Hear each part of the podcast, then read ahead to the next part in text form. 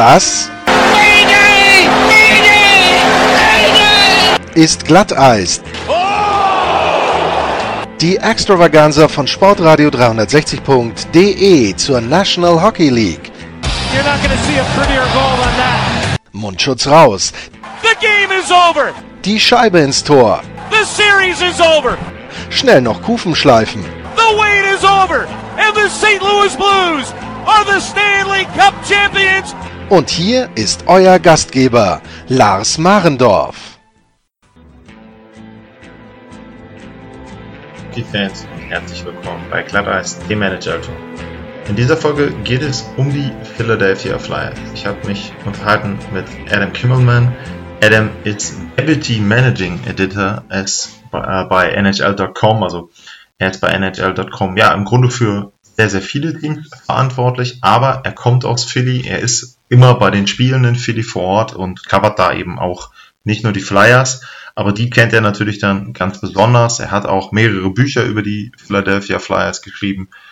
Und ja, mit ihm habe ich gesprochen über die letzte Saison. Die Flyers ja die Playoffs äh, verpasst, dann den äh, Trainerwechsel beziehungsweise den neuen Trainer Elaine Vigneault, ähm, Kevin Hayes, den Vertrag für ihn, die Erwartungen in Philly mal wieder in Torhüter in Carter Hart, die Never-Ending Story da in Philadelphia bei den Flyers und ja, denke ich, eine ganz gute Sendung und viel Spaß dabei mit Adam Kimmelman und den Philadelphia Flyers.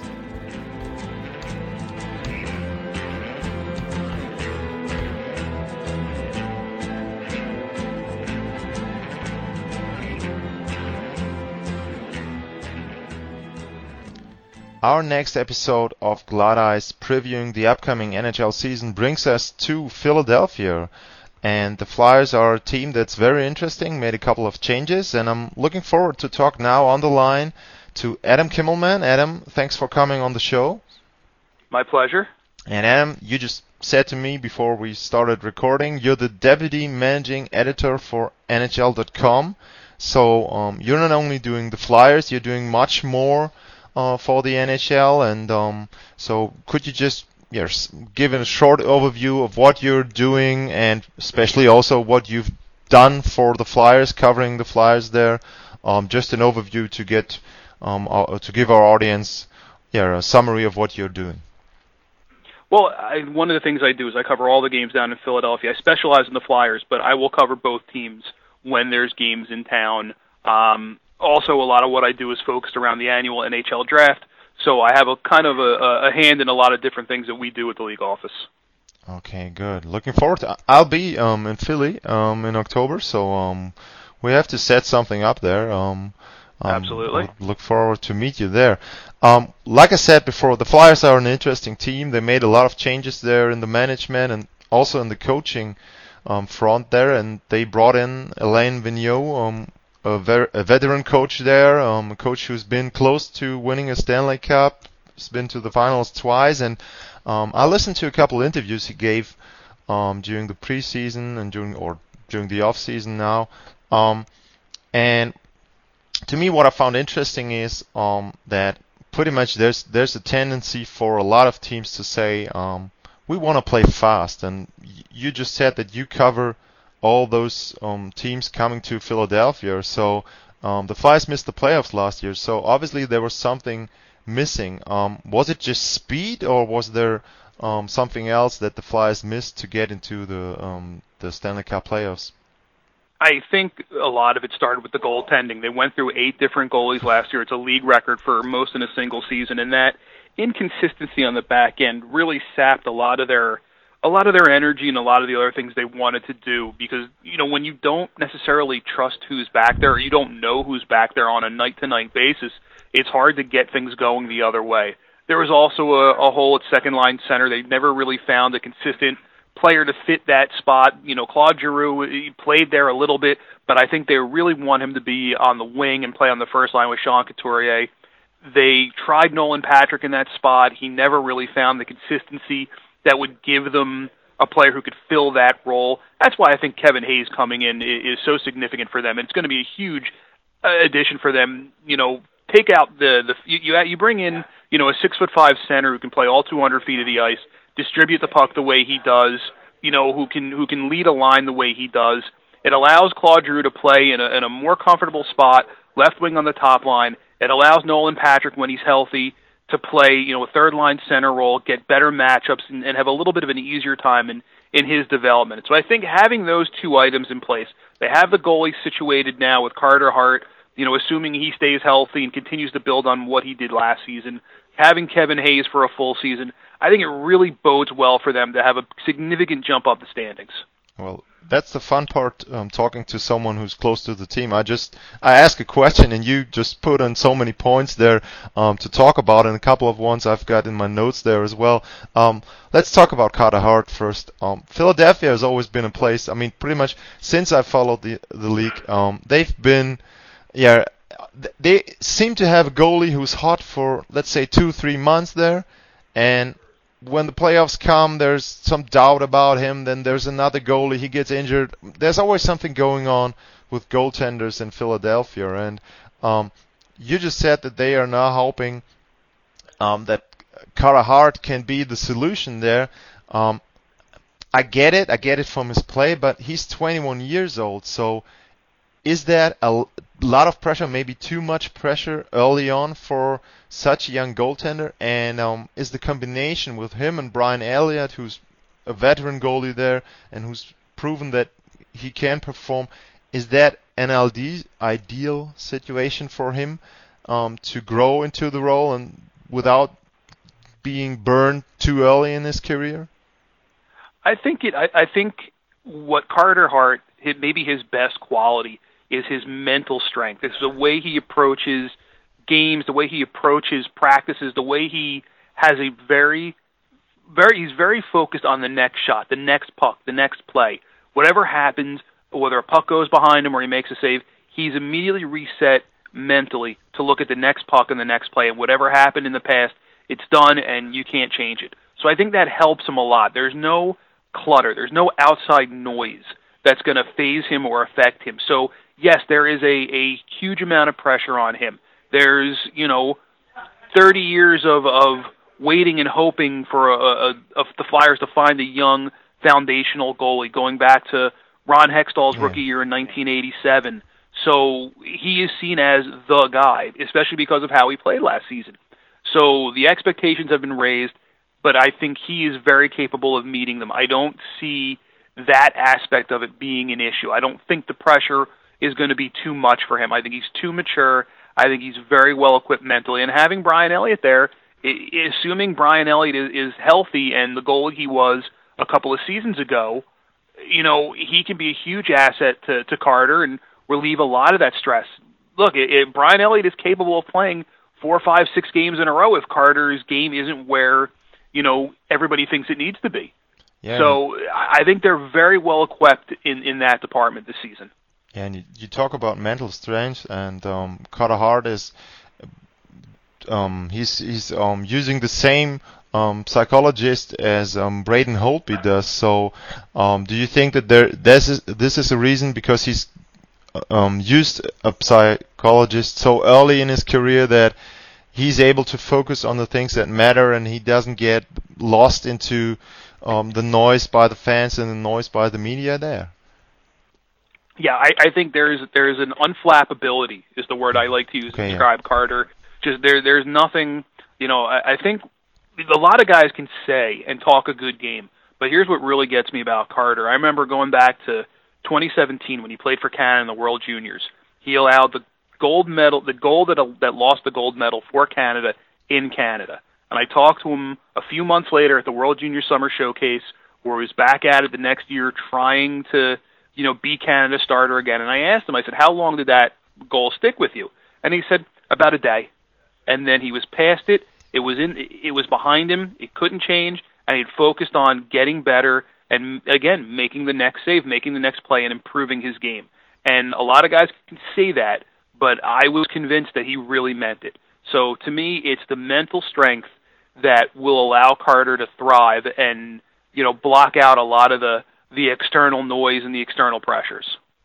Okay, then another guy you talked about is Kevin Hayes. Um, the Flyers brought him in as a free agent. Um, he signed a pretty big contract there, a, lo- a lot of money, a lot of term. a long contract there, and I mean he has cracked 50 points once just in his last season, and that was uh, split between uh, the Rangers and the Winnipeg Jets. So, um, what made the Flyers confident that he could be the guy who fills this second line role you just mentioned that they were missing? Um, strength in the middle is always a key part now in the NHL. So, um, is it also that that you gotta pay it as a team, um, even if you, I mean, let's say five or ten years ago you might not have paid so much money for such a long term, but now you gotta pay those centers when they come on the market and when you need someone. Um, yeah, six guys who who are six foot five and 220 pounds who move the way Kevin Hayes does do not come available all that often, and when they do, it's going to cost you a pretty penny to get them. And and the Flyers ponied up because listen, it was a hole. They under Chuck Fletcher looked at his team and he understood it is a hole there. And listen, it certainly helps that you know Alain Vigneault is very familiar with Hayes, coached him for four years with the New York Rangers, knows what he can do well, what he can't do, knows how to get the most out of him because he's proven that he's done it in the past. He scored 25 goals playing for Vigneault with the Rangers. So I think Kevin Hayes comes to Philadelphia a confident player. I think he's a hungry player to show. You know, we talked to him the other day when they played. Excuse me, before they played the New York Rangers in a preseason game the other night, and he's out to show the Rangers and other teams that you know they made a mistake by letting him. The Rangers made a mistake by trading him, and other teams made a mistake by not being more aggressive in trying to to get him.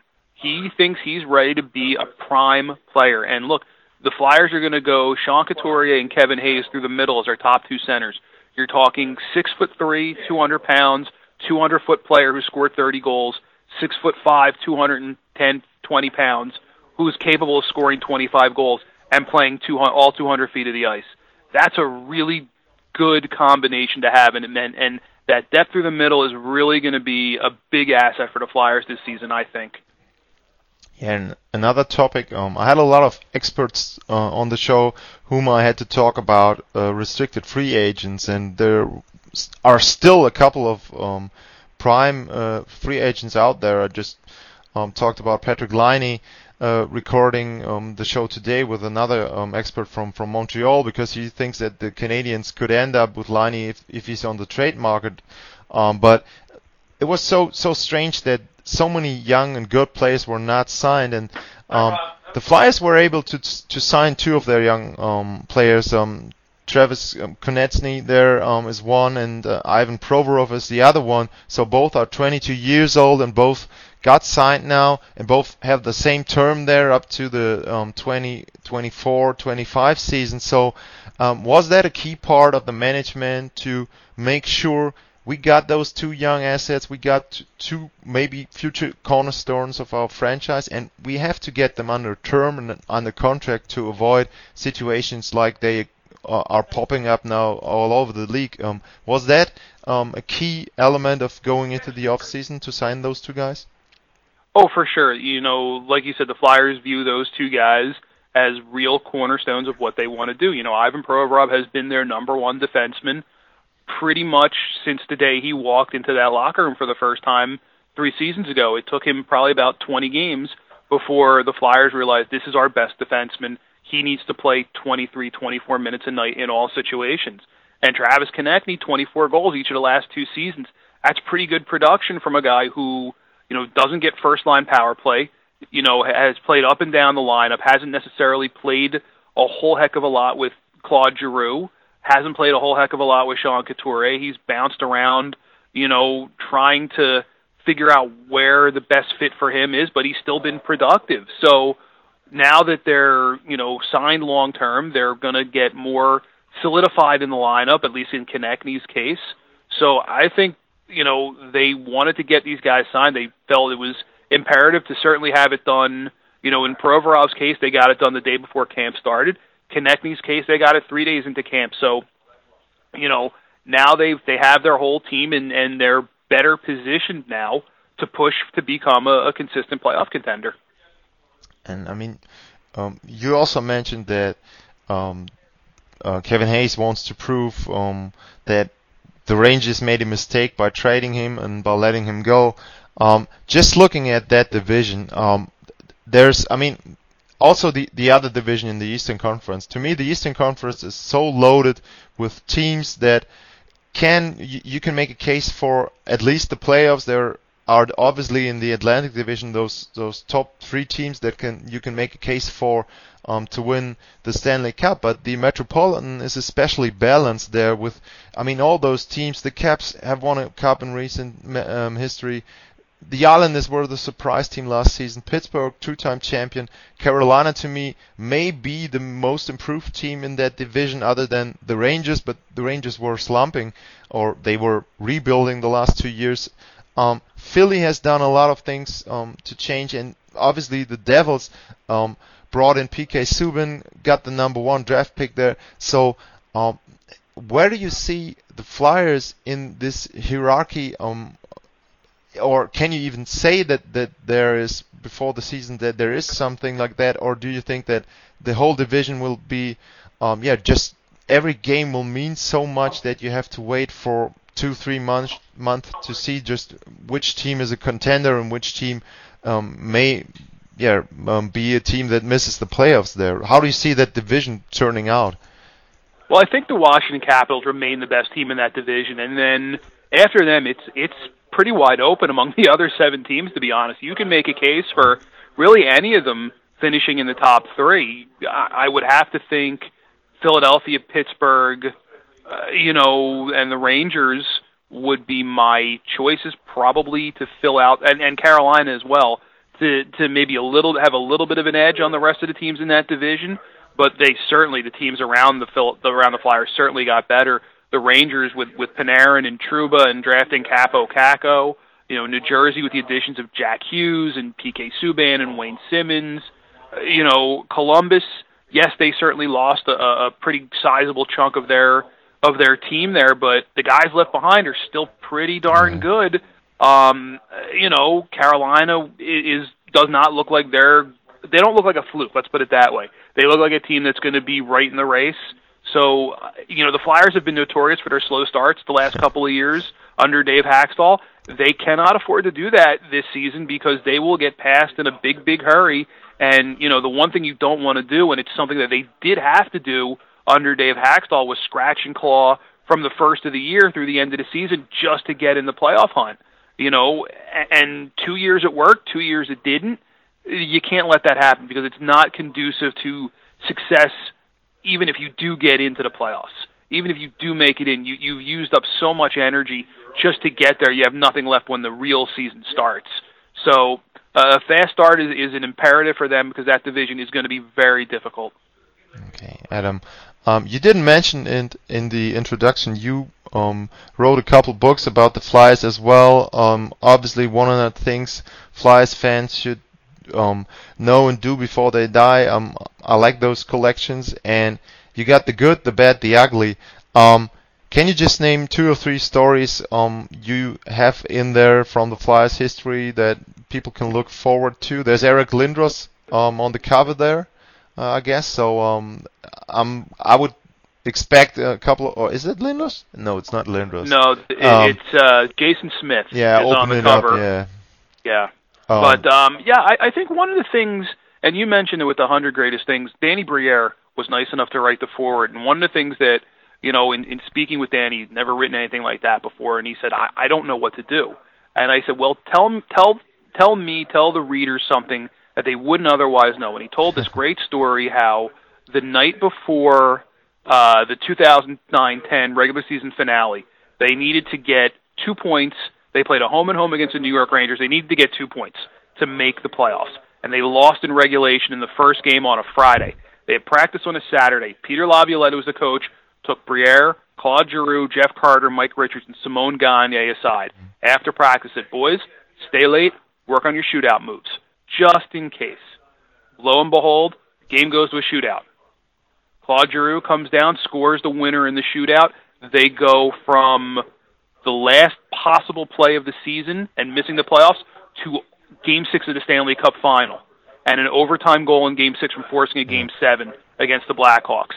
That was something that a lot of people that that I know I certainly didn't know. I know a lot of other people didn't know that they were told specifically to work on your shootouts, just in case, with the Flyers notoriously have been one of the worst teams in the league since the shootout was adopted.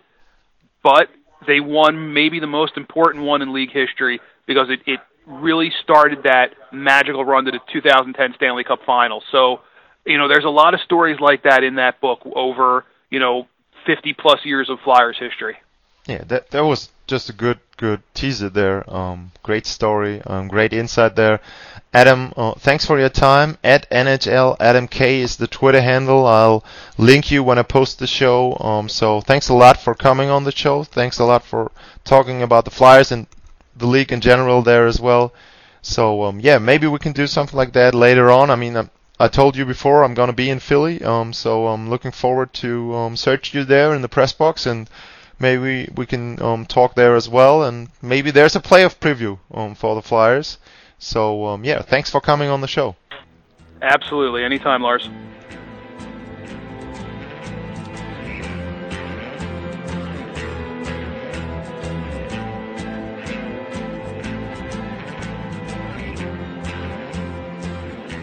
An dieser Stelle nochmal ganz kurz die Hinweise auf die Möglichkeiten, uns zu unterstützen. Erstens, at Lars-Mar bei Twitter. Zweitens, ratet uns bei euren Podcast-Plattformen, wo ihr uns hört, wo ihr uns abonnieren könnt. Und drittens, patreon.com-glatteis. Dort könnt ihr uns auch finanziell ein bisschen unter die Arme greifen. Vielen Dank. Ciao.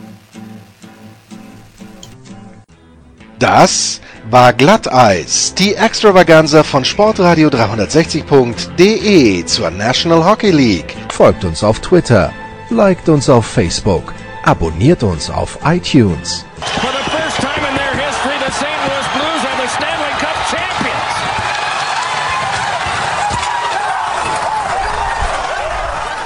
Und verpasst nicht die anderen Highlights auf Sportradio 360.de, wie zum Beispiel die Big Show, jeden Donnerstag neu. Good morning, good afternoon, and good night, Boston!